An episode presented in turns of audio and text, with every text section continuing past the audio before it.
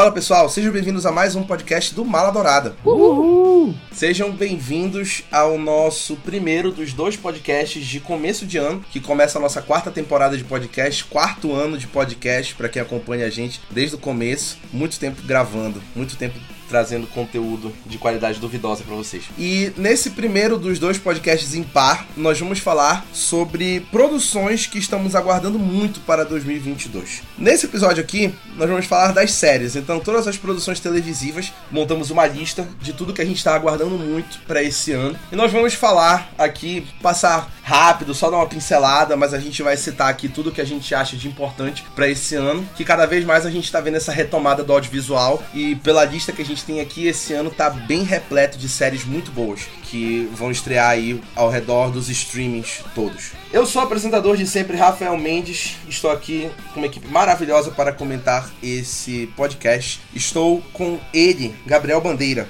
Oi, gente, tudo bom? Também estou com ele, nosso streamer, Lucas Freitas. Zabum, bem galera, tudo bem com vocês? Não sei streaming. Eu streamo só desgraça, né? Só se for. O Lucas tá chegando cada vez mais perto do Casimiro, o objetivo dele. Eu já vejo que ele tem multitelas aqui, ele fica olhando um monte de tela ao mesmo tempo. Eu já percebi. Ele pensa que não, mas eu já percebi. Ih, meteu essa, maluco? Que papinho, hein? E também estou com ela, Gabriele de Almeida. E aí? Vamos começar sem mais delongas. A gente dividiu as séries por streaming, então a gente vai falando um streaming de cada vez vai falando das séries dentro desse streaming. O primeiro streaming que a gente vai falar é o Star Plus, que é o nosso caçula aqui no Brasil, que traz basicamente todos os conteúdos da Hulu, que a gente não tem aqui, mas tem lá nos Estados Unidos. E o Star Plus tem duas séries principais que vão estrear agora esse ano, já as duas, inclusive, agora no primeiro trimestre. A primeira é Pam e Tommy, que estreia em fevereiro, que vai falar sobre a história da Pamela Anderson, a nossa modelo, atriz super linda, junto com o Tommy Lee, que era o baterista do Motley Crue, e sobre o vazamento polêmico da sexy tape deles, que deu o que falar e que, enfim, tornou eles muito populares. O Seth Rogen é o co-criador e tá no elenco. O diretor é o Craig Gillespie, que dirigiu Eutônia e também dirigiu uma outra série, o Gabriel sabe qual é, esqueci. Fiscal. Ele também dirigiu Cruella, gente. Cruella, dirigiu Cruella. A Lily James será a Pamela Anderson e o Sebastian Stan será o Tommy Lee. É, a Gabriele falou aqui antes de começar que ela só quer ver a série por causa do Sebastian Stan. Tem muita gente que tá nessa onda de assistir só por causa do Sebastian Stan. Tanto que ele já apareceu sem camisa, com piercing no mamilo, tá com todo um estilo diferenciado. Mas eu realmente tô bem empolgado pra essa série. É, eu quero muito ver, até porque a caracterização dele está muito boa mesmo. Inclusive, o marketing tá dizendo que a série vai ser para maior de 18 anos. Eu acho que é o que mais chama a atenção, né?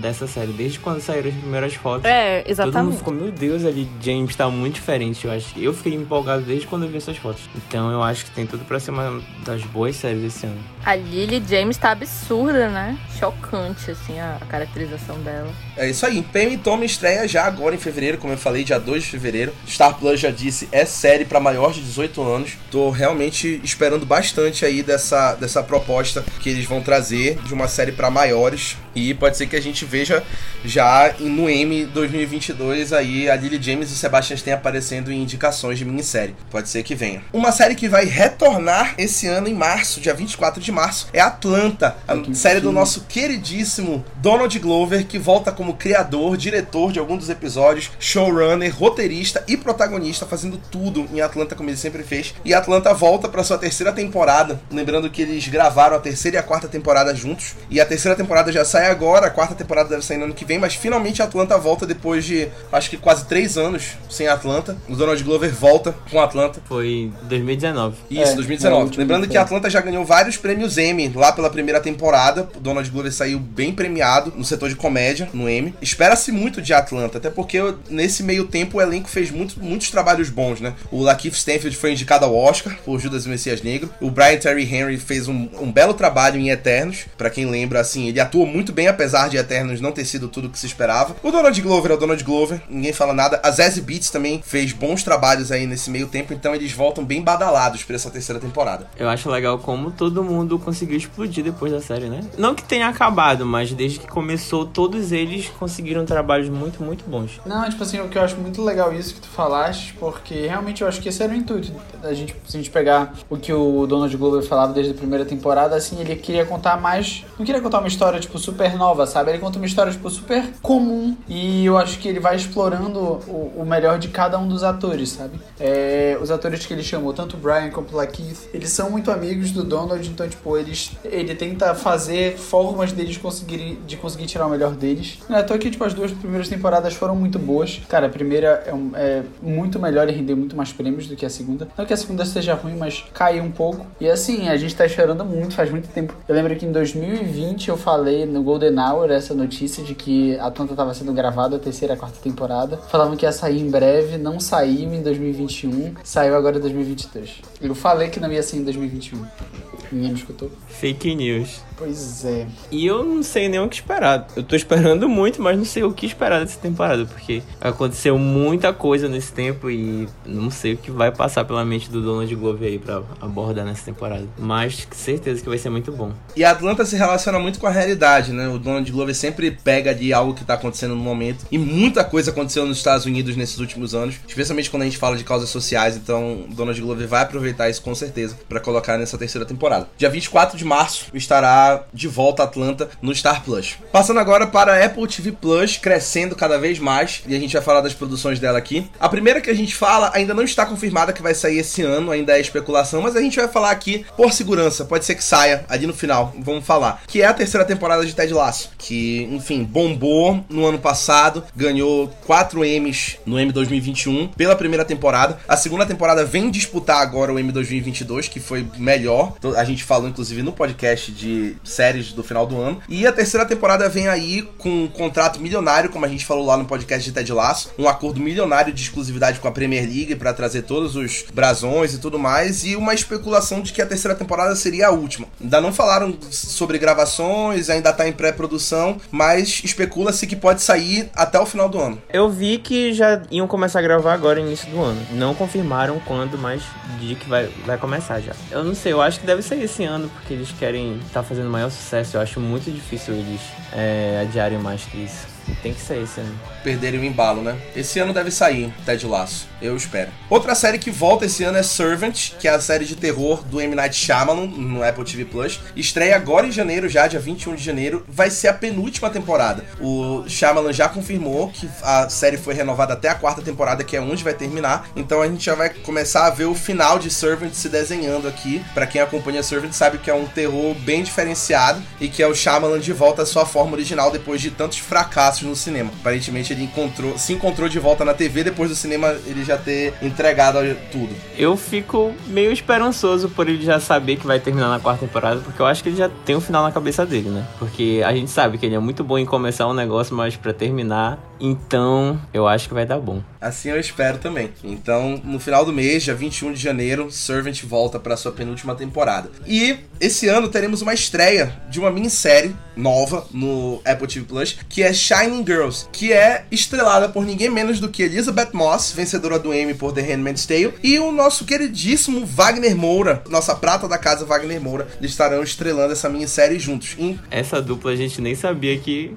Bizarro esse elenco. Inclusive, Elizabeth Moss também é produtora da série. Só pelo elenco já vale pra caramba. Essa série é baseada num livro de mesmo nome e ela acompanha uma mulher que foi vítima de. Um, cara tentou matar ela. Todos os filmes da Elizabeth Moss são assim.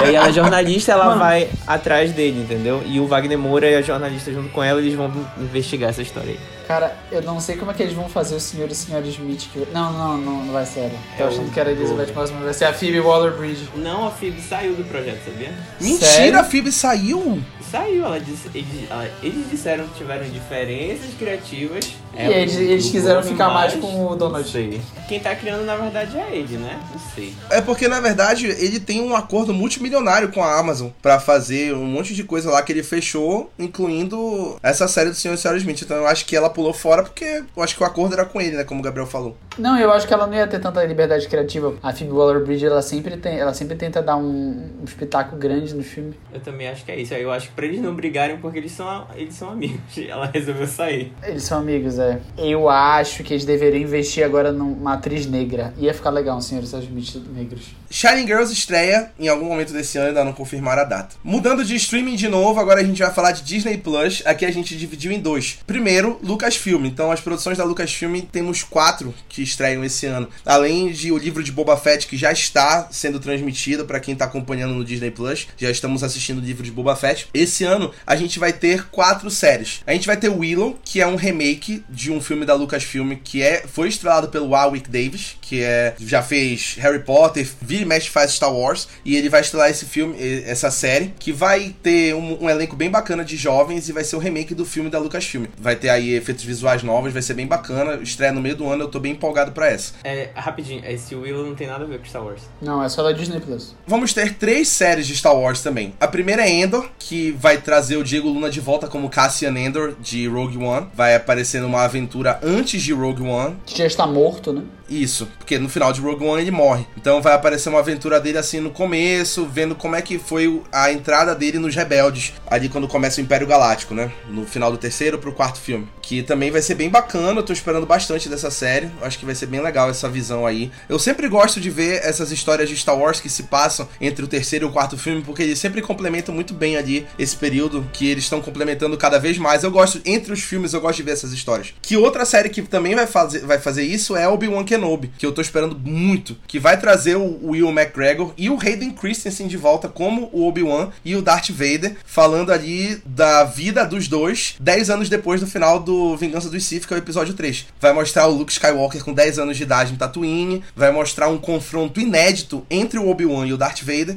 e vai ser uma série muito, muito boa, assim a gente espera, que o Will McGregor fez todo um lobby por anos para voltar a interpretar o Obi-Wan Kenobi e ele conseguiu dessa vez com a série dele. Não, eu acho legal porque dá para falar sobre aquele, tanto sobre o período, né, que é tratado no Star Wars 4, porque o tio do o, o tio do Luke conhece o Obi-Wan, né? Porque, enfim, tudo aquilo. E tipo assim, o Obi-Wan passou mais de 20 anos escondido em Tatooine para esperar o momento que o Luke fosse se começar a sentir a força, manifestar a força, enfim. É, mas eu acho muito legal isso. E a, também no episódio 4 eles falam, o Darth Vader fala que fazia um poucos anos desde o último encontro deles e que o último encontro deles não foi nada bom. E não falava que, tipo, era. Foi na época que ele. Anakin foi destruído. Então, com certeza eles se encontraram, né? E tiveram alguma intercorrência, mas eu acho bem legal isso. Eu acho o Obi-Wan um personagem absurdamente incrível e que ele não foi totalmente explorado, né? A gente tem é, ele ainda Padawan nos primeiros filmes, aí depois ele, ele começa a, a ter a relação dele com Anakin, depois ele volta só no 4 e some, né? Então, tipo, acho muito legal.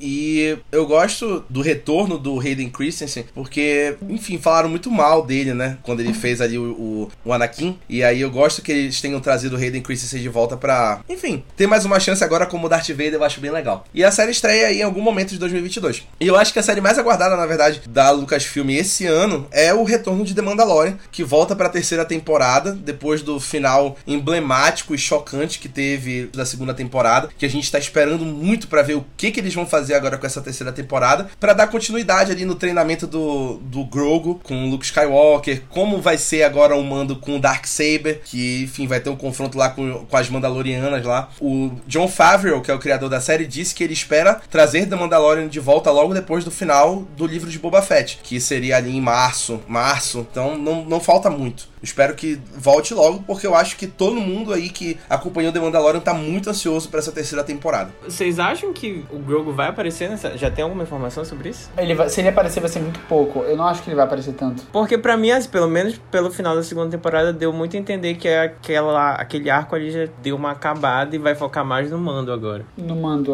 é, eu também acho. Cara, eu tenho a impressão de que eles vão dar um salto temporal para mostrar um Grogu já mais treinado alguns anos depois, já para chegar um pouco mais perto do começo da trilogia sequência, ali do Despertar da Força. Só que ele não aparece em nenhum momento, tipo, a gente não sabe a gente, ele não é nem citado, sabe? Então acho muito difícil assim. Pois é, mas aí vem aquela história de que o Kylo Ren destruiu todo o templo Jedi que o Luke tinha construído da nova academia dele. Pode ser que. Ah, o Gabriel ainda não viu? Caraca. Amigo, você não está. Tirando o primeiro filme, você não está perdendo nada. Eu ainda não vi essa trilogia, não. Não, ei, Os Últimos Jedi é o melhor filme de Star Wars desde o Império Contra-Ataca. Ah, ok. Mas o último, não veja. Não veja. Não veja. É, não veio o 9, não veio o 9, não tem necessidade. O Ascensão Skywalker é horrível. Não é horrível. Ver. Eles, eles acabam com tudo Star Wars. Não acontece. Eu não vejo The Mandalorian se estendendo muito. Não, acho que só mais uma temporada. Eu acho que depois. De... Só mais uma quarta, no máximo. Eles já vão chegar muito perto do Despertar da Força, eu acho, nos próximos temporadas. A gente só vai saber realmente assistindo. Também acho que não.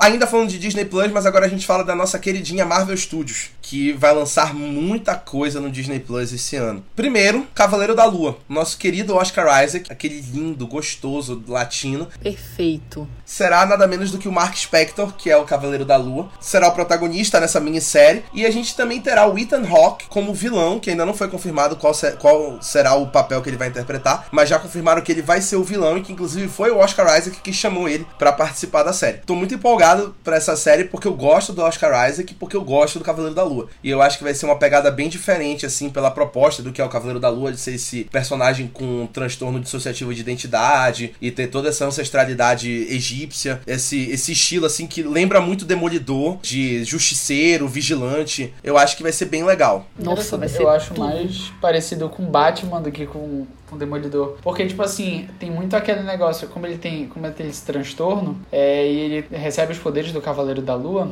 o Cavaleiro da Lua vira a personalidade dele. Ele tem outras duas personalidades pra se misturar, né? Que ele é um ricaço. E o outro ele é um taxista, assim, de Nova York. Então, tipo, ele tá em todos. É, é- é bem específico. Ele tá em todos os graus, assim, da sociedade. Aí eu acho muito legal essa dualidade, tipo, dele sendo cavaleiro da lua e tendo que ter alter egos pra conseguir saber das coisas na cidade. Então é bem legal, assim. Eu acho muito legal a, a, a liberdade criativa que eles estão dando também pro Oscar Isaac pra pitaco. Eu acho muito legal quando eles dão essa liberdade pro ator e ele tá 100% focado nisso, sabe? Então.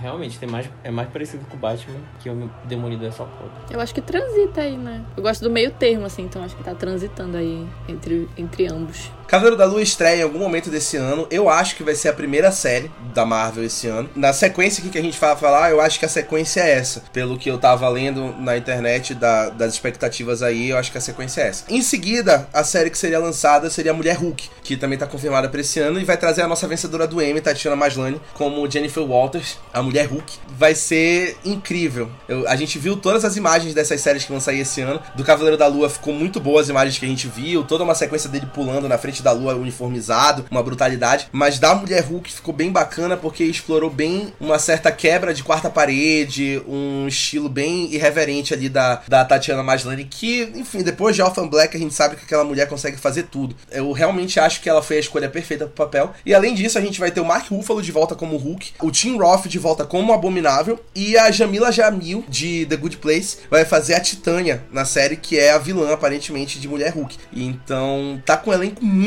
bom e uma estrutura muito boa de série, que eu acho que vai ser realmente a série mais irreverente aí desse ano da Marvel Studios. Eu vou fazer petição pra escrever essa crítica. Por favor, gente, me deixem com ela. Quem não chora não mama, né, amigo? De repente. É, vai que dá certo. Eu tô muito empolgado, eu acho que vai ser a melhor desses, desse ano que estão listados aí. A Tatiana é sempre perfeita em tudo que ela faz. Mulher Hulk deve sair em sequência aí do, de Cavaleiro da Lua. E logo depois a gente vai ter Invasão Secreta. Essa série realmente vai ser bem, bem Forte. bem forte. Obrigado, Lucas. Porque assim, todo mundo sabe, pra quem conhece os quadrinhos da Marvel, sabe que Invasão Secreta é o segundo maior arco dos quadrinhos da Marvel depois de Guerra Civil. Que o que acontece? Pra quem não sabe, Invasão Secreta é quando os Skrulls, que é a raça alienígena que consegue copiar qualquer visual, se infiltra em vários níveis do governo do- de todos os governos do mundo, enfim, empresas e tudo mais, pra tomar o controle ali daquela situação, o controle de tudo possível, né? E também pra, enfim, operar às vezes pra fazer o bem, às vezes pra fazer o mal. É bem interessante pensar que Invasão Secreta pode estar acontecendo já há muito tempo na Marvel, pra gente ver que muitos personagens que a gente já conhece, na verdade, não são os personagens que a gente acha que são, que são os Skrulls disfarçados. A gente tira pelo Nick Fury, que apareceu no Homem-Aranha Longe de Casa, que não era ele, que era o Taylor disfarçado de Nick Fury, e a gente descobre no final. E que, inclusive, existe toda aquela suspeita que a gente sempre fala de que o Taylor já é o Nick Fury há muito tempo na Marvel, desde Vingadores Era de Ultron, que ele tá disfarçado de Nick Fury, e que o Nick Fury tá todo esse tempo no espaço. Então, Invasão Secreta pode trazer todo essa, esse arco aí bem desenvolvido, se bem feito. E além do Samuel L. Jackson voltar como Nick Fury e o Ben Mendelsohn voltar como Taylor, a gente tem três adições muito incríveis nesse elenco que vão entrar pro Marvel Studios agora e que vão trazer, assim, tipo, alto nível. O Kingsley Benadir, que fez o Malcolm X em Uma Noite em Miami, no ano passado. Emilia Clarke, a nossa querida Daenerys Targaryen de Game of Thrones e nada menos do que ela, a vencedora do Oscar e a vencedora do Emmy, Olivia Colman, estará na Marvel Studios agora. Porra, cara, trazer Olivia Colman pra dentro da Marvel Studios foi realmente a jogada do Kevin Feige dos últimos anos. Então, sei lá, Invasão Secreta na questão de elenco é a, a série com o melhor elenco desse ano. Ficou até nervoso. Ainda estão surgindo os rumores, né? Que eles estão querendo talvez também fazer um filme da invasão secreta. Então, muito do que vier a partir do, do- da série pode se dar um filme, sabe? Mas assim, é aquilo que a gente já fala. Tá muito estranho o jeito que eles estão lidando com os Screws. Então, a gente realmente não sabe o que vai acontecer. Porque os Screws aparentemente são bons, eles estão no nosso meio há muito tempo e tudo mais. Ixi, então, complicado assim. Mas vai dar certo. E sem contar que eu lembrei agora da cena pós-crédito do de WandaVision, né? Sim, que aparece. que vai ter a. a, Atom- como é? Não, a Mônica. Não é né? Atom, é a. Photon. Isso. Photon. Isso, a Monica Rambeau é convocada por uma Screw ali pra ir falar com o Nick Fury que está no espaço. E pra Lua. Invasão Secreta vai ser bem empolgante. E também citaram sobre isso em Homem-Aranha, né? Sim, mostra, mostra o Nick sim, Fury no Tá espaço. lá há muito tempo. Exatamente. Não, no novo Homem-Aranha agora. Eles falam, ah, o Nick Fury já tá no espaço há mil anos. Um ano só. Um ano. Mas é um negócio que eles estão preparando. a Um ano ele tá no sabendo espaço? que- Não, ele tá desde Guerra Cara, assim, Ele tá desde Guerra sabe-se que ele está no espaço há um ano, mas eu acho que ele tá há mais tempo. Acho que eles vão falar disso em Invasão Secreta. Estreia esse ano Invasão Secreta. E eu acho que a última série será Miss Marvel, que estreia ali no final do ano e que vai trazer a Iman Velani como a Kamala Khan, Miss Marvel, que é uma das personagens mais queridas do- dos quadrinhos. Todo mundo sabe dos últimos anos dos quadrinhos da Marvel, a Iman Velani vem fazendo muito sucesso. A Iman Velani já. Ah, Miss Marvel, a Kamala Khan. Ai, meu velho. A Iman Velani é a atriz. Tô muito ansiosa pra essa série, porque eu já falei aqui no podcast sobre o, o Disney Plus Day, que tem mui- muita temática bacana sobre essa série, questões sociais, questões sobre a mulher islâmica, e eu tô super ansiosa pra fazer essa crítica. Vai ser muito bom. Eu acho que na ordem, eu acho que Miss Marvel vem primeiro, porque eles já estão fazendo essa série tem muito tempo. Desde quando saíram essa- essas desse ano, quer dizer, do ano passado, né? Já tava anunciando Miss Marvel. Eu acho que atrasou por alguma coisa, mas eu acho que na ordem deve vir primeiro aí. Na real, a gente tem que se basear pelo filme da Capitã Marvel. Exatamente mas- por isso que eu coloquei por último. É o The Marvels estreia em 2023 só. É o primeiro filme de 2023. E aí ele vai trazer a Kamala Khan de volta no filme já. Ela já como Miss Marvel, ela já como Miss Marvel. Ela já com Miss Marvel. Então espera assim que uma cena pós-créditos a Carol Apareça no, em Miss Marvel ou a Monica Rambeau e já faça o link pro filme. Então a ideia é que a série saia o mais próximo possível do filme. Por isso que eu acho que ela vai ser a última. Bom, mas se, se a gente fosse basear por isso, WandaVision saiu em janeiro, Doutor Estranho vai sair em maio desse ano. Mais de um ano. Isso foi uma coisa que a Marvel falou. Vazou uma informação de um insider que eles queriam lançar a Miss Marvel perto de The Marvels. Eu acho que eles vão fazer isso. Uhum, tá.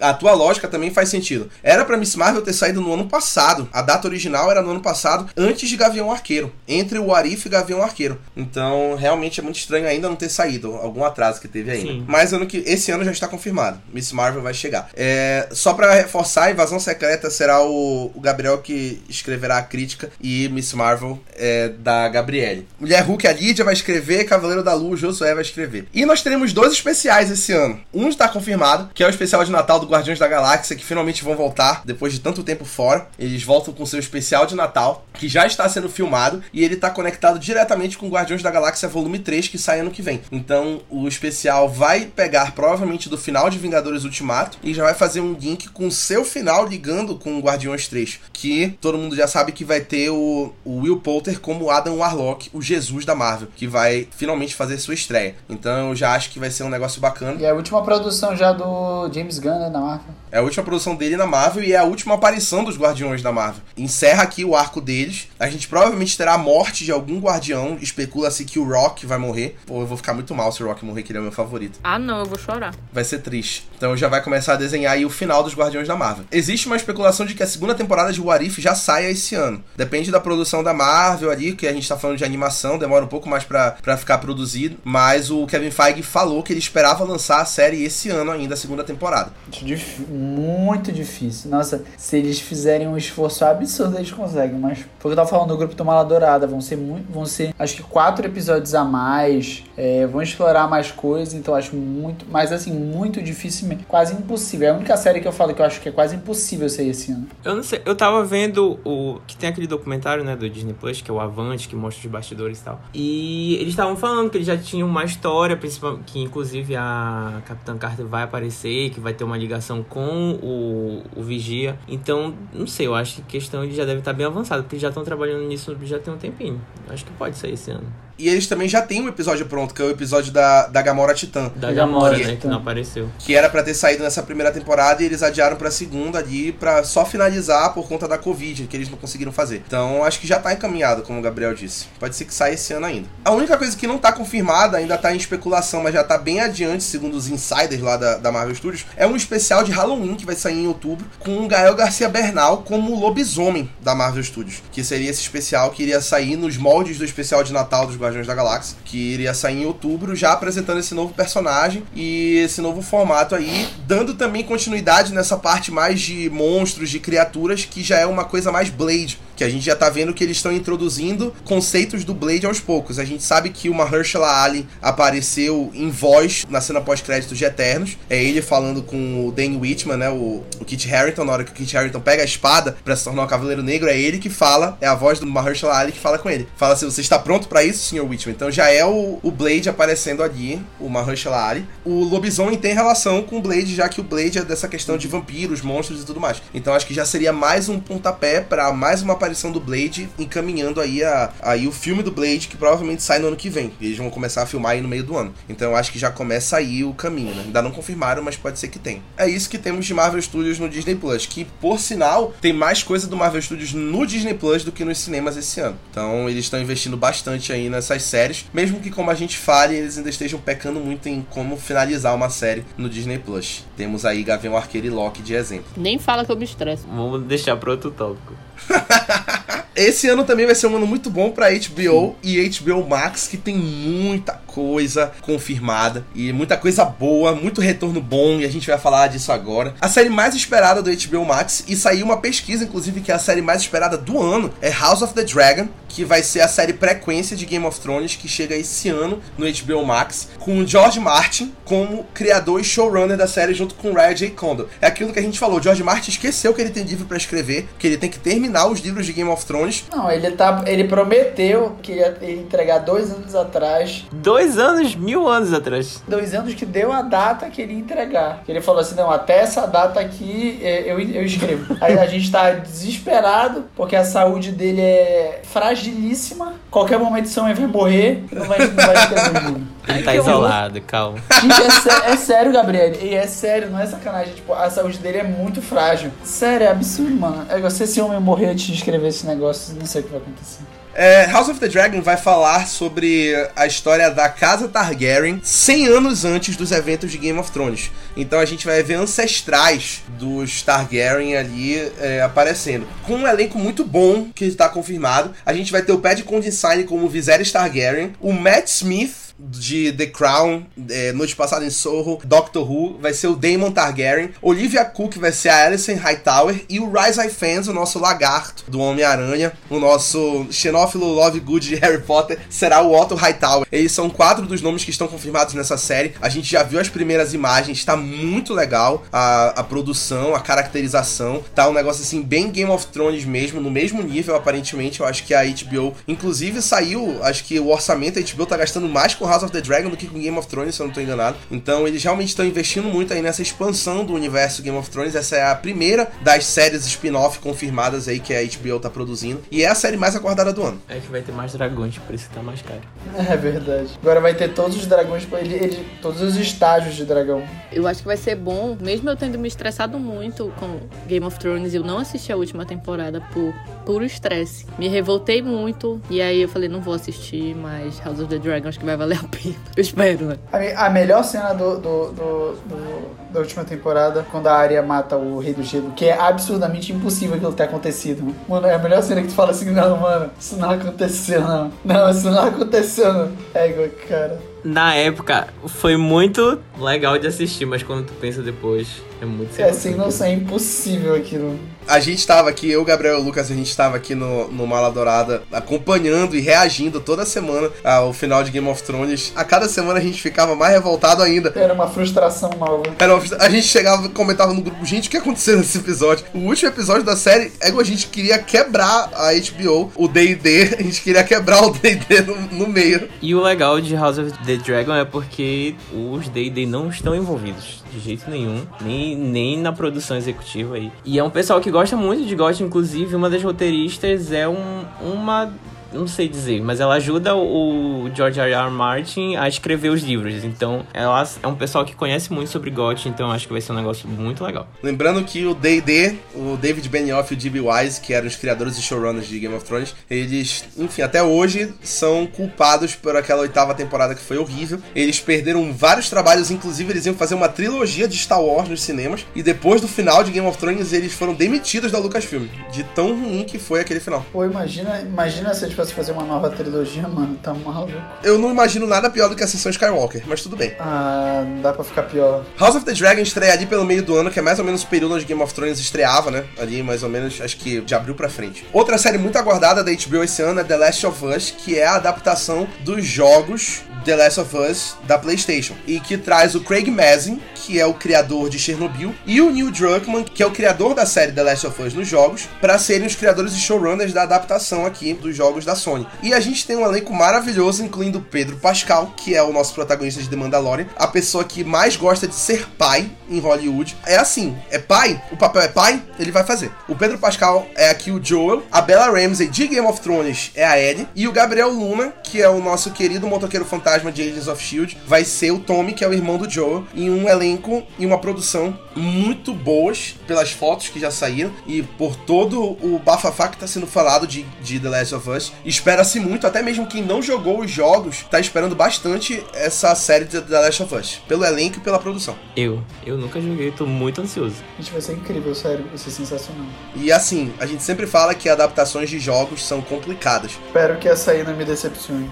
Também espero. The Last of Us sai em algum momento, ainda não tem data confirmada, mas vai sair. Esse final de semana estreia Euphoria, segunda temporada. Finalmente, o Sam Levinson tomou vergonha na cara. Nossa, demorou demais, meu Deus do céu. Demorou demais. Pra quem lembra, a primeira temporada de Euphoria estreou no começo de 2020, foi isso? Não, foi em 2019, não foi? Foi metade de 2019. Não. Foi. Foi metade de 2019? Não é possível. É sério, eu lembro. Já fez mais de dois anos. Enquanto isso, a Zendaya não sai do ensino médio, desde do, do Shake It Up. 2019, Gabriel. Parabéns, olha aqui. Todas as séries boas terminaram em 2019, que não teve mais temporada. Euphoria, Atlanta, Barry. No final de 2020, na verdade, foram os episódios especiais, né? Então, a gente teve em 2019 Euphoria, na metade de 2019. No final de 2020 pro começo de 2021 saíram os dois episódios especiais, o da, o da Rue e o da Jules. E agora a segunda temporada volta. Uma espera muito grande. A segunda temporada de Euphoria vai voltar, vai ter novos, novos personagens, vão continuar as histórias que terminaram ali. O trailer realmente está empolgando bastante pelos arcos que serão desenvolvidos esse ano. E a gente tá muito ansioso para ver a Zendaya de volta. Lembrando que a Zendaya ganhou o Emmy de melhor atriz em 2020 por Euphoria. Pra quem acompanhou Euphoria sabe que essa segunda temporada foi muito aguardada. Eu acho que vai ser um sucesso total, porque todos os posts é um negócio assim.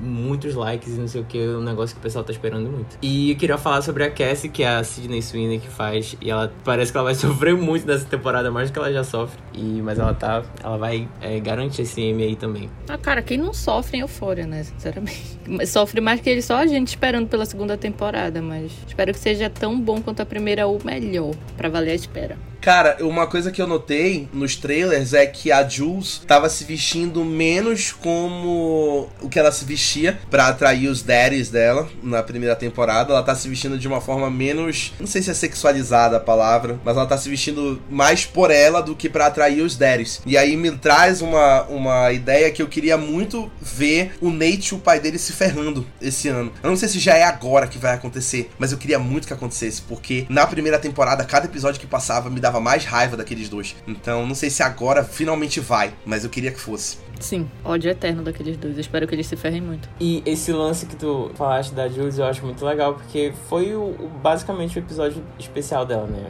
Demorou, mas pelo menos a gente teve esses episódios especiais aí que deu uma boa desenvolvida nas duas. E é muito legal ver esse crescimento dela. Acho que ela também vai ser um bom destaque aí nessa segunda temporada. Sim, e particularmente falando, eu achei o episódio especial da Jules melhor do que o da Rue. É, eu acho que foi muito melhor. Até porque tem um, um envolvimento da Hunter Schafer no meio, então tem muita discussão sobre transexualidade e sobre a relação dela, o ponto de vista dela com a Rue, né? Que, assim, a gente vê muita história do ponto de vista da Rue, né? E aí, quando a gente vê esse episódio, a gente vê o da Jules, é bem interessante. E eu espero que seja bem explorado agora esse ano em Euphoria. A série estreia nesse domingo e pra lembrar todo mundo, a gente vai ter em cena sobre a segunda temporada de Euphoria. Semanalmente a gente vai comentar. Toda segunda-feira estará no Spotify, nas plataformas de áudio. Eu, Gabriel, Gabriele e a Lídia comentando sobre Euphoria. Pacificador estreia na semana que vem o personagem favorito do, do Lucas na DC. Então, desde antes da estreia de Esquadrão Suicida, o James Gunn já tinha confirmado que ele ia fazer uma série com o John Cena como pacificador. E ele escreveu o roteiro de todos os episódios da série, dirigiu mais da metade dos episódios e ele ia fazer o trabalho de criador e showrunner da série também. E a DC já deu o sinal verde pra ele antes da estreia do Esquadrão Suicida, então já ficou aquela coisa. Porra, o que que tá acontecendo aqui? Realmente o James Gunn acertou. Esquadrão Suicida a gente assistiu, viu que era um filme fantástico, então fazia muito sentido ter essa série que vai ser a primeira série do DCEU e muitas críticas já estão falando que o Pacificador está melhor do que o Esquadrão Suicida, do que o filme. Que o John Cena realmente é um acerto, que o James Gunn deu um show ali como série, e eu tô realmente bem ansioso pra ver o que que o James Gunn vai fazer nessa série aí da DC. Eu tô muito empolgado pra essa série, porque eu tava com raiva do, do James Gunn por causa de toda aquela polêmica e tal. Mas aí quando saiu esse Esquadrão Suicida, cara, muito bom esse filme. Tem essa cena pós-crédito, né, do, do Pacificador, que deixou bem empolgado pra série dele e pelas primeiras reações, realmente eu acho que vai ser muito bom. Eu confio totalmente em James Gunn de novo. Se um dia eu falei mal de James Gunn, não fui eu. Pacificador estreia na semana que vem, na quinta-feira. Os três primeiros episódios estreiam de uma vez e depois os outros vão estrear semanalmente até o final da temporada. Para a alegria de Gabriel Bandeira, duas séries de comédia voltam esse ano pra HBO, que é Rex, que já volta pra segunda temporada esse ano. Lembrando que Rex ganhou três Emmys no ano passado, então a Jean Smart já volta esse ano pra mais um ano de sucesso, com certeza. E Barry volta para sua terceira temporada. Barry, que é a queridinha de comédia do Gabriel. Eu vou chorar, eu juro por Deus. Tem muito tempo desde que a última temporada saiu. Muito tempo, muito tempo. Aconteceu muita coisa. O Bill Hader, que é um dos caras mais talentosos de comédia em Hollywood, volta pra terceira temporada. Ele já ganhou o Emmy de melhor ator de comédia. Dois anos seguidos. Dois anos seguidos em Barry, então ele volta pra mais um ano de muito sucesso. É, Espera-se muito dessa terceira temporada de Barry, que é uma das séries mais inteligentes de comédia da HBO. Assim como Atlanta, o Bill Hader também já fez a quarta temporada. Eles ainda não filmaram, mas ele já tem em mãos o que, que ele vai fazer e tal, já escreveu tudo. E assim que a HBO der sinal, eles vão gravar já direto também. Tanto Barry quanto Rex não tem data pra sair ainda, mas deve sair ali no mesmo período que sempre sai a série de comédia, lá pro meio, do meio pro final do ano ali, talvez, né? Assim, na metade do ali no meio. E pra terminar aqui de falar de HBO, Westworld volta esse ano. Assim, né? Depois da terceira temporada de Westworld, eu não sei mais o que esperar. Eu acho o, o Jonathan Nolan, Não, eu acho que ele se perdeu. Até a segunda temporada, ok. daí A é terceira temporada, ele se perdeu totalmente, entendeu? Não, sério, porque eu amo a primeira temporada e a segunda temporada eu gostei muito. Mas tem coisas ali que não precisava estar ali. Mas ok, mas a terceira temporada, pelo amor de Deus, da metade pro final é uma confusão. Eu só queria que acabasse, eu não, tenho, eu não tô nem empolgado, porque eu amava Westworld. Mas eu não tô empolgado pra essa quarta temporada. Mas a gente coloca aqui na lista porque é uma produção da HBO. E muita gente falava que, que Westworld seria o novo carro-chefe da HBO depois do final de Game of Thrones. E ali na primeira temporada até esperava-se, né? Mas depois foi decaindo. Eu sempre disse que era o Succession. E aí chegou Succession, o Jesse Armstrong chegou e disse assim: Não, sou eu que mando agora. Entendeu? Não é mais o DD, agora sou eu, pai. A gente vê aí o que Succession é, né? Cada ano melhor. E já saíram umas imagens da, da quarta temporada que vazaram, né? E a Dolores já tá viva de novo. Ah, não, né? Muita viagem. Chega. É muita viagem, cara. O Westworld é perdido. Mas aí vamos ver, né? Em algum momento desse ano sai também. Vamos falar agora de Amazon Prime Video, que tem três séries muito boas esse ano. A primeira, que é a mais esperada do Amazon Prime Video das novas, né? O Senhor dos Anéis. Que, cara, o anúncio da série do Senhor dos Anéis pegou todo mundo de surpresa. E a forma que ela tá sendo montada também pegou todo mundo de surpresa, né? A gente já viu as primeiras imagens que já saíram no Instagram. E realmente tá muito boa a produção. É a série mais cara da Amazon Prime Video até hoje. Eles investiram muito dinheiro nessa série do Senhor dos Anéis para bancar toda a produção de Terra-média, mais uma vez. Mas o que eles, assim, estão mantendo aí de uma forma bem distinta é a produção, porque, por exemplo, o J.D. Payne e o Patrick McKay, que são os criadores e showrunners, são desconhecidos. Eu nunca tinha ouvido falar desses caras antes. Eu acho que é o primeiro grande trabalho deles é como é no comando aí dessa série. E a pessoa mais famosa do elenco é o Robert Aramayo, que é o protagonista, que fez o Ned Stark jovem em Game of Thrones. Então ele é o cara mais famoso do elenco. O resto do elenco é completamente desconhecido, até as pessoas que estão interpretando personagens famosos como a Galandriel, que vai aparecer na série já tá confirmado. Mas investiu-se muito dinheiro em O Senhor dos Anéis e muita gente tá esperando que é a história que vai se passar, se eu não estou enganado, 100 anos antes de O Hobbit. Então é muito tempo antes, ali no começo da cagada da Terra-média. E ela estreia em setembro, dia 2 de setembro. Patrick McKay é parente do Adam McKay? Eu não sei se é parente do Adam McKay. Tomara que não seja. Porque depois de Não Olhe Pra Cima, maluco. Eu tava pesquisando aqui, ele já foi roteirista em Star Trek Beyond. Eu acho que é um clássico que não tem como Bacana. dar errado, né? Só se se esforçarem muito pra ficar ruim. Ainda mais gastando todo esse dinheiro com produção, né? Vamos ver, vamos ver. Espero muito dessa série. Esse ano a gente vai ter finalmente o retorno de The Boys. Depois de anos de espera, quase dois anos já que a gente tá sem The Boys. The Boys volta esse ano pra terceira temporada. E o Eric Kripke prometeu a maior temporada até agora de The Boys, como se a segunda já não tivesse sido bem melhor do que a primeira. E ele disse que a terceira vai ser melhor ainda. E inclusive ele já prometeu que um dos episódios será o aguardadíssimo e o polêmico Hero Gasm, que é a orgia dos super-heróis da, da Vault. Ele disse que ele vai fazer de forma bem gráfica, bem Será? expositiva, esse momento que nos quadrinhos é polêmico. E eu não sei o que ele vai fazer, cara. Eu não sei se ele realmente vai ser ousado pra mostrar a orgia de fato do Hero Gasm, que é, eu acho que o que os fãs estão esperando desde a primeira temporada em adaptação desse, desse momento dos quadrinhos. Tô esperando isso aí também, mas sei. Eu acho que vai ser meio. acho que. Não, sei, gente. Acho que não vão mostrar tanto assim. É aquilo, né? Mas nessa temporada vai ter a inserção do Soldier Boy, né? O nome dele? É. Isso. Que é o. O Jensen Ackles. Isso. Barbudo, mano. Tá enorme aquele desgraçado. de Supernatural fará sua estreia como Soldier Boy. E curiosidade, Jensen Ackles fez o teste pra fazer o Capitão América na Marvel antes de contratarem o Chris Evans. E o Soldier Boy é uma versão do Capitão América no estilo The Boys. É bem bacana essa curiosidade do Jensen Ackles estar interpretando justo esse personagem. Isso aqui, viu? Vai ter muita zoação com a Marvel de novo. Com certeza, que é o, o estilo de The Boys. E assim, lembrando que a segunda temporada de The Boys foi indicada no Emmy do ano passado. Enfim, já foi um avanço muito grande aí pra Amazon Prime Video, pra uma série como The Boys, que é ousada como The Boys ser indicada. Então, se a série realmente for melhor do que a segunda temporada, a gente pode ver mais uma indicação aí. Dependendo de quando sair, talvez ainda esse ano ou no Emmy 2023. Que inclusive deixa aqui meu protesto que o. Como é o nome do que faz o. Homelander, o Anthony Starr. É, o Anthony Starr merecia uma indicação de melhor ator. Tinha gente ali que não merecia estar. E ele merecia. Desde já fazendo nossa campanha pra terceira temporada. É verdade. Desde a primeira temporada. Anthony Starr indicado a melhor ator no Emmy, por favor. É o que eu espero. Uma série de comédia também para o agrado de Gabriel volta esse ano, que é The Marvelous Mrs. Maisel, estreia mês que vem. Mais uma que a última temporada foi em 2019 também, tá vendo? Tudo acabou em 2019. tudo acabou em 2019.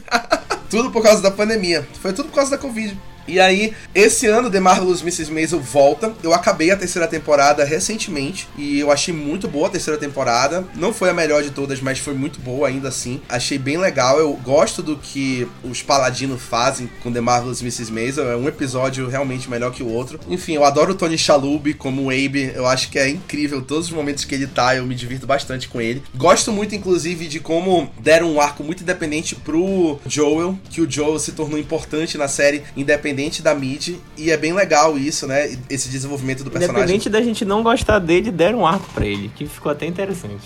E tu até começa a gostar dele cada vez mais com o decorrer. Assim, do final da segunda temporada pra terceira ele fica agradável, né? E a Rachel Brosnahan e a Alex Borstein, que é a melhor dupla feminina de comédia da atualidade, voltam aí pra quarta temporada. E ela estreia já em fevereiro, agora dia 18. Dessa vez vai ser diferente, ao invés do Prime Video soltar tudo de uma vez, ele vai soltar dois episódios por semana. A tortura psicológica continua, não. Qual é? A gente esperou tudo isso. Eu não tava sabendo dessa. Isso aí é novidade pro Gabriel. Vai soltar dois episódios, eu não sei se serão oito ou dez episódios essa temporada, mas vai soltar dois episódios por semana. Então deve durar aí um mês ou um mês e uma semana. Estreia no Prime Video já em breve. E essa temporada vai ter um personagem novo, que quem vai fazer é o Milo Veniglia, que é de This Is Us. Quem assiste Ele é perfeito.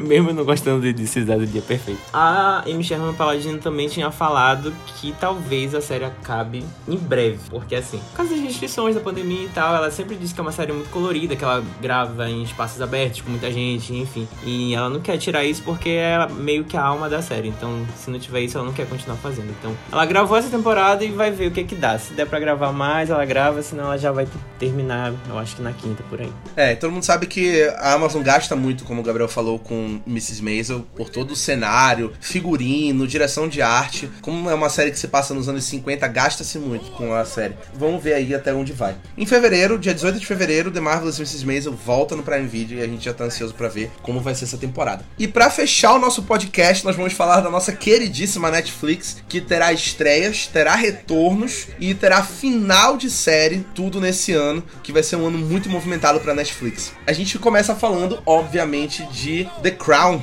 que chega para sua quinta temporada esse ano, depois de ter ganhado todos os Emmys do Primetime Emmy de 2021. Ela volta para a quinta temporada em novembro somente, mas volta com um elenco novo. Então a gente vai ter mais uma virada de elenco, como aconteceu da segunda para terceira. A gente vai ter mais uma virada de elenco aqui com um novo quarteto protagonista em The Crown. Dessa vez, quem será a Rainha Elizabeth é a Imelda Staunton, a nossa querida Dolores Umbridge, que assombrou nossas vidas em Harry Potter. Ela vai ser a Rainha Elizabeth II, agora assombrando a Inglaterra, nada menos. Jonathan Price, indicado ao Oscar, será o príncipe Philip. Elizabeth Debicki, a maravilhosíssima Lady Di, dessa vez, assumindo o papel de Emma Corrin. Ela vai ser a Lady Di. Há dois dias atrás ela gravou a cena final. A morte da Diana? Sim.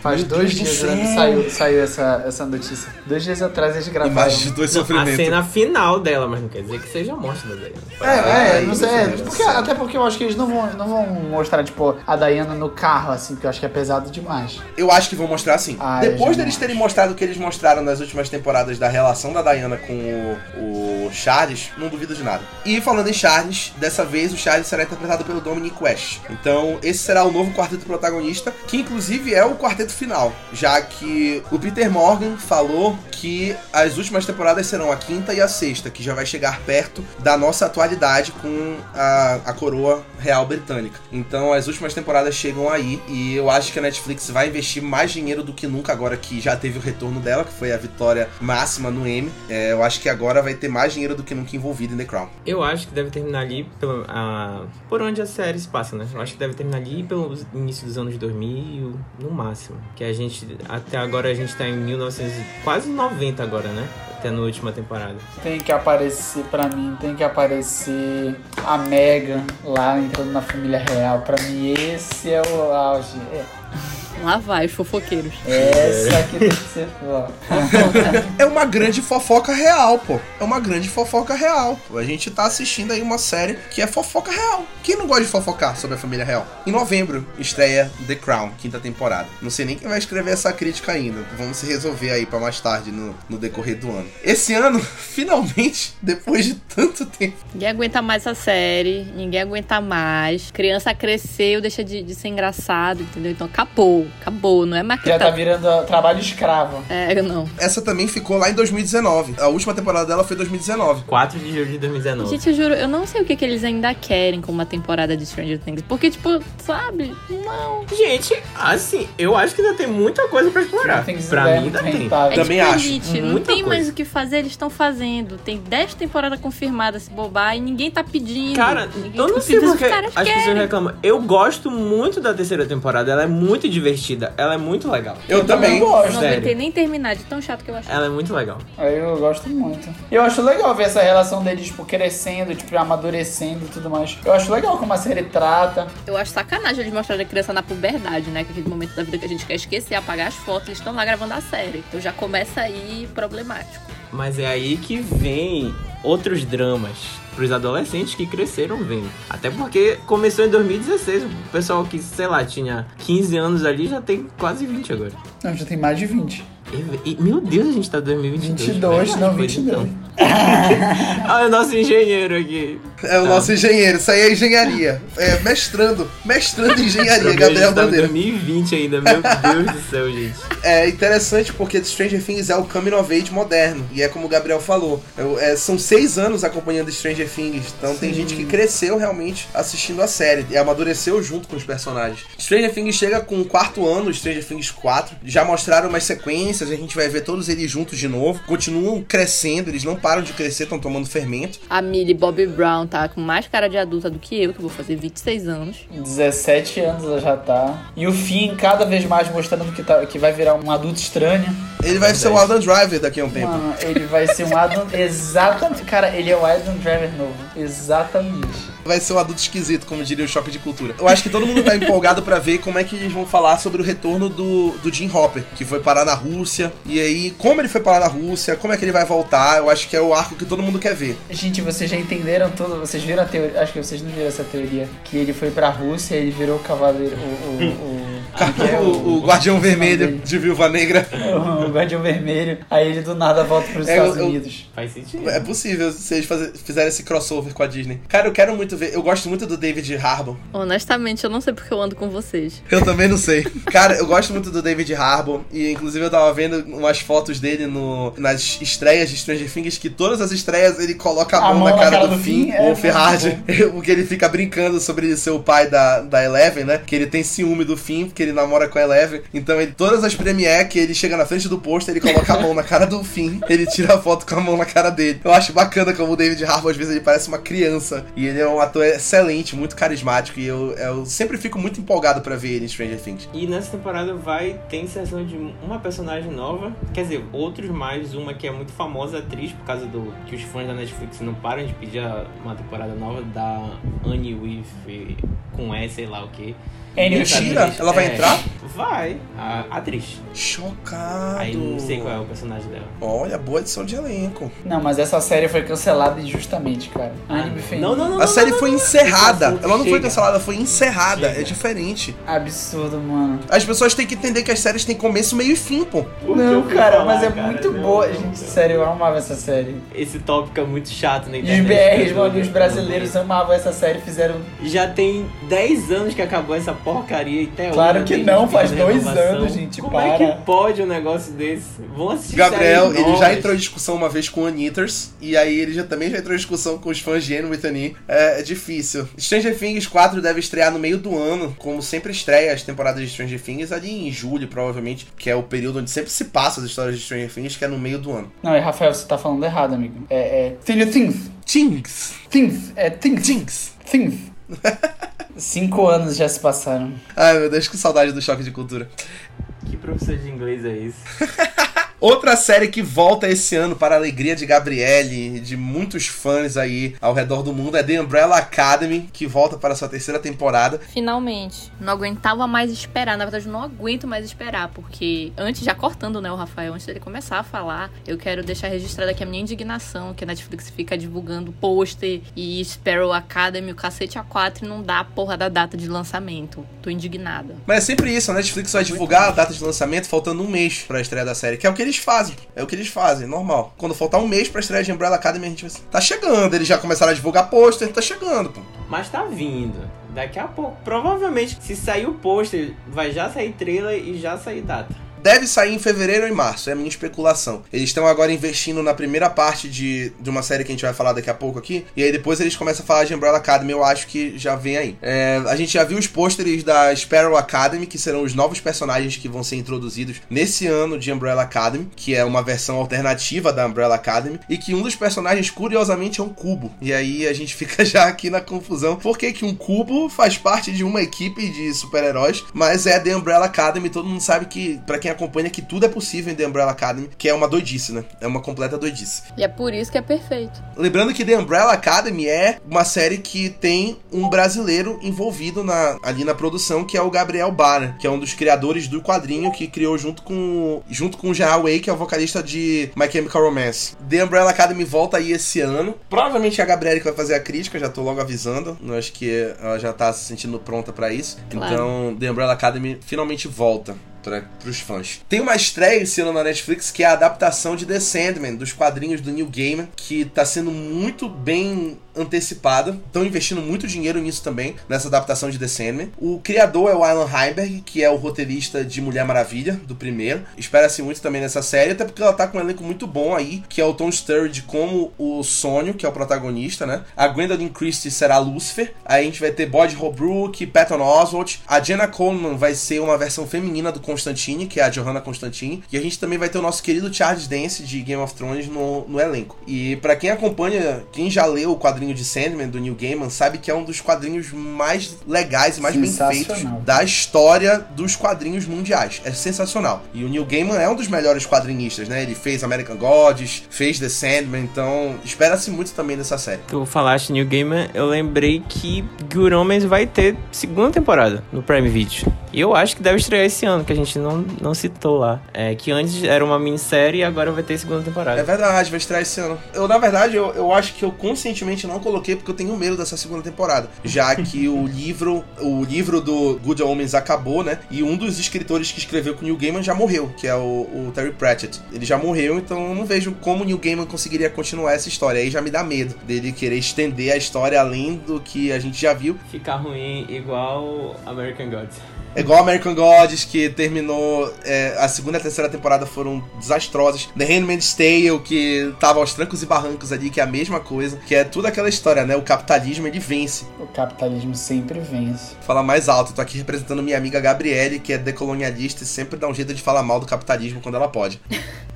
Tem que acabar o capitalismo. É, mas The Sandman é sensacional, assim, todo, todo o arco, né? Eu, eu achei legal, tipo assim, o Tom Sturridge como sonho. Sei lá, eu, eu acho, eu acho tipo, a construção, assim, de, de Sandman, uma premissa muito boa, todos os sete perpétuos, muito. É, sei lá, eu acho muito legal, assim, embora você vai ficar bom, né? Eles vão trazer o Caim e o Abel, que é um arco Vão. muito forte em The Sandman. Então eu, eu realmente tô esperando muito dessa série. E já saiu um trailer, saiu no, no Tudum da Netflix no ano passado. E eu realmente acho que vai ser bem legal. Eu tô esperando bastante dessa série. Estreia aí esse ano em algum E o momento. Caim e Abel são atores indianos. né? São atores indianos ali, do, ali da, da Ásia, né? Que é fazendo uma referência a como eles são caracterizados nos quadrinhos. Né? Eu espero muito. Porque eu gosto do Neil Gaiman, né? O Neil Gaiman eu acho que ele é realmente genial. Então eu, eu realmente espero muito aí dessa série. Essa, série, essa próxima, a crítica é minha, viu? É nossa, a gente já falou que a gente vai escrever É verdade, junto. a gente falou Meu ontem. Deus, Tava é te irritante. testando, tava Duas séries vão encerrar esse ano na Netflix. A primeira é Ozark, que é uma das melhores séries de drama que a Netflix já fez e vai chegar ao fim de forma muito inteligente. Eu gosto da, do planejamento de série Sim. das pessoas que já começam a série pensando onde elas vão acabar e o Ozark é uma delas. Não fica estendendo só por conta do capitalismo. Aqui, ó, Gabriele mais uma vez. Não fica estendendo Tá por conta do capitalismo. Então, Ozark É vai terminar agora na, na quarta temporada. E assim como muitas séries já fizeram, Ozark vai ser dividido em duas partes nesse último ano. Cada parte vai ter sete episódios, se eu não tô enganado. E aí a gente vai ver uma, uma temporada maior, dividida em duas partes, pra encerrar a saga dos Bird lá nas, nos terrenos de Ozark, nos Estados Unidos. Que enfim, a cada temporada ia ficando mais tenso. Toda a cagada que eles se metiam. Terceira É- temporada foi absurda, mano. foi absurda. E é, é uma indignação que eu tenho é do Tom Pelfrey não ter sido indicado no Emmy ator coadjuvante, porque ele deu um show a temporada toda. É aquela história, Ozark é aquela história, sempre descobrindo um santo pra cobrir outro. É o tempo todo assim. Eles nunca, eles nunca acertam. É impressionante.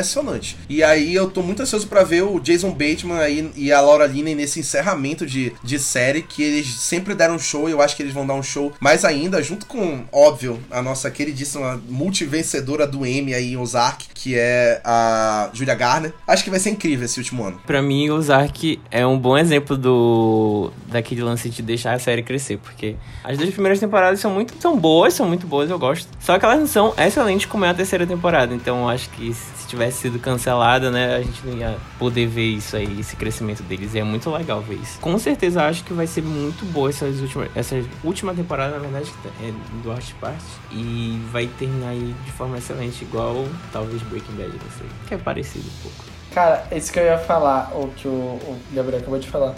Quando vocês falaram sobre as séries que sabem muito bem onde, tão, onde vão terminar, eu acho que poucas séries conseguiram fazer isso, assim. É, eu tenho. A gente tem Breaking Bad, né? Que pra mim, na minha humilde opinião, que não vale de muita coisa, mas ela é a melhor série já feita na história. Porque ela sabe, ela delimita bem. Tu no primeiro episódio sabe o que vai acontecer, sabe? No primeiro episódio tu sabe que o Walter White vai morrer. Só que, tipo assim, o desenrolar da série é pra tu ver toda uma mudança dele, não da mudança de personalidade dele, ele deixando de ser Walter White e começando a viver, a viver como Heisenberg, e aí no final tu, tu sabe que ele morre como Heisenberg. Enfim, toda essa construção eles delimitam muito bem, sabe? A gente vai fazer, tipo, porque ele precisa viver essa trama, tudo isso. E, tipo, finaliza de uma forma incrível, sabe? Eu não acho que Breaking Bad tem temporadas ruins. Claro, tem temporadas que são um pouco abaixo das outras, mas assim, são temporadas primorosas. A última temporada para mim é muito boa. Assim, eu, é, não, tipo assim, não, eu não acho que tem episódios ruins. Realmente, tipo assim, acho que tem episódios que não. O da mosca é. o da mosca é ruim. Ah, o da tá, mosca é ruim. não, ruim. mas assim, Ele é gente, muito chato. Não, É é, muito é chato chato, mas assim, não, não não é tipo, a temporada, as temporadas em si não são ruins. Ah, não falei mal de Bad.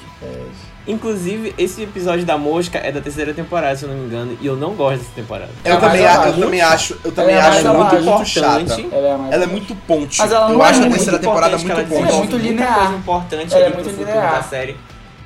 Ela é muito linear, mas eu não acho ela ruim. Ela trabalha muito ali pro, pro futuro, né? Principalmente a parte do Gus e tudo mais, que é pra quarta temporada. Sim. Eu vou usar um pouco aqui. Eu acho que Succession é mais estável em temporadas e em episódios do que Breaking Bad foi. Mas eu vou deixar essa polêmica aqui. Eu acho que ela é muito mais estável, entendeu? Breaking Bad oscila bastante, apesar de ser uma série incrível, mas, por Só exemplo, que o Ozark é temporada- menor, né? Cai bem Não, isso. Succession, Succession. Ah, tá. É, a primeira parte de Ozark estreia já esse mês, dia 21. Como a gente falou aqui no começo, eu e o Lucas vamos escrever juntos, ele já queria tomar a crítica só pra ele. E a segunda parte estreia ainda esse ano, provavelmente na segunda metade. E essa primeira parte é a grande aposta da Netflix para o Emmy 2022. É a série de drama que vai provavelmente disputar ali no Emmy 2022, apesar de que depois da gente ter visto Succession, a gente sabe que provavelmente não tem chance. E eu queria fazer uma menção rosa aqui rapidinho, que tu falaste em Julia Garner. Ela também vai estrelar outra série da Netflix esse ano, que na verdade é uma minissérie, que quem vai produzir é a Shonda Rhimes. É sobre uma socialite aí que enganou um monte de gente rica e roubou todos eles. E já saiu o trailer e vai estrear esse ano, não tô lembrando a data agora. Mas vai estar com cara de que vai ser muito boa. Assistam, galera. Meu Deus, a gente vai ter mais uma série sobre estelionato, adoro!